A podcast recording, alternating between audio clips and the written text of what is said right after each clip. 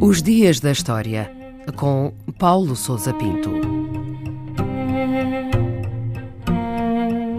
4 de junho de 1913, o dia em que Emily Davison levou a cabo uma dramática ação de protesto em Inglaterra. Teve lugar nesse dia o Derby de Epsom, uma das mais importantes corridas de cavalos em Inglaterra. Quando os cavalos em competição passaram na última curva antes da reta final, uma mulher passou pela barreira de proteção e colocou-se no meio da pista. Alguns segundos depois, foi colhida por um dos cavalos, Anmer, o cavalo do rei Jorge V. O incidente foi registado em vários filmes que cobriam o evento desportivo. O jockey não sofreu lesões graves, mas a mulher foi de imediato levada para o hospital. Morreu quatro dias mais tarde após ter sido submetida a uma operação por fraturas no crânio.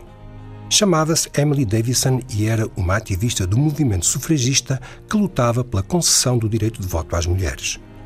Nunca foram inteiramente esclarecidas as razões do seu ato, uma vez que não revelou a ninguém as suas intenções. Investigações recentes apoiam a tese de que terá tentado colocar uma bandeira com as cores do movimento sufragista num dos cavalos em competição e que o ter sido atingida pelo cavalo do rei foi mero acaso. E o que é que se pode dizer da vida que Emily Davison levava até esse acontecimento dramático? Emily Wilding Davison tinha 40 anos de idade. Era originária de uma família da classe média londrina e estudou em Londres e em Oxford enquanto trabalhava como professora e governanta. Em 1906, Emily juntou-se à Women's Social and Political Union, a mais militante organização feminista inglesa que lutava pelos direitos das mulheres e, em particular, pelo direito de voto. Pouco depois, deixou o seu trabalho como professora para se dedicar integralmente à causa sufragista. A organização era conhecida pelo intenso ativismo e pelas suas táticas provocatórias e de confronto com a polícia. Pouco depois foi presa, a primeira de nove vezes.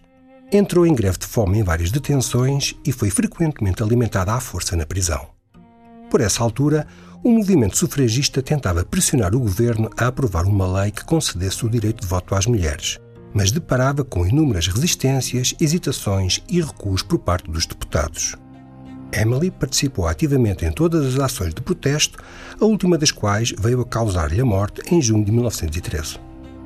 E quais foram os efeitos deste incidente em que Emily Davison foi atropelada pelo cavalo e morreu?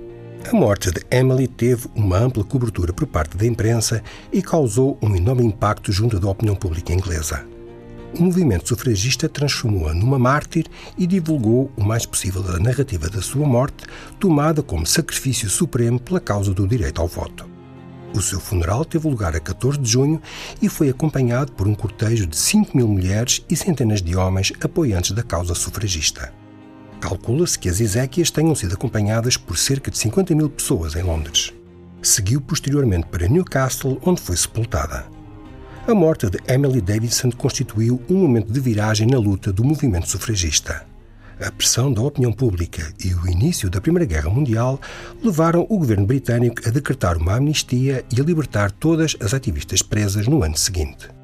Uma primeira lei a alargar o direito de voto às mulheres foi promulgada em 1918 e, finalmente, dez anos mais tarde, as últimas restrições ao direito de voto feminino foram abolidas e foi decretada a paridade total entre homens e mulheres.